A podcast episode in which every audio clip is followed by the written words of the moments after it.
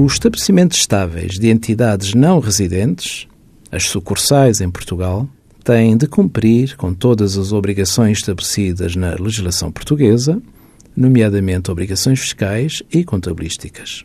Estas entidades não residentes, que não sejam sociedades de direito português, onde se incluem as sucursais, não aprovam as contas de acordo com as normas do nosso direito societário. Quem as aprova é a Casa-Mãe, de acordo com as respectivas normas societárias.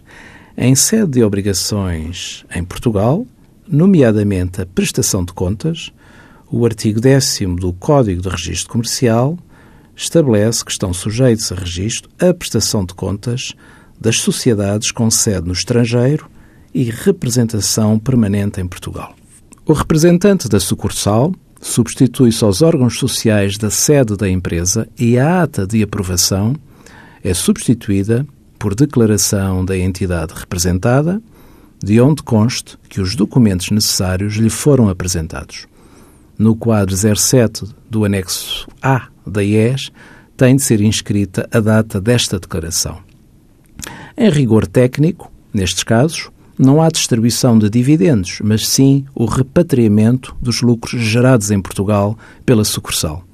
Trata-se de um fluxo financeiro do estabelecimento estável para a casa-mãe, quando e o montante a transferir é sempre decidido pela casa-mãe, ou seja, a ata da aprovação das contas não é elaborada em território nacional. Envie as suas dúvidas para conselhofiscal.tsf.occ.pt.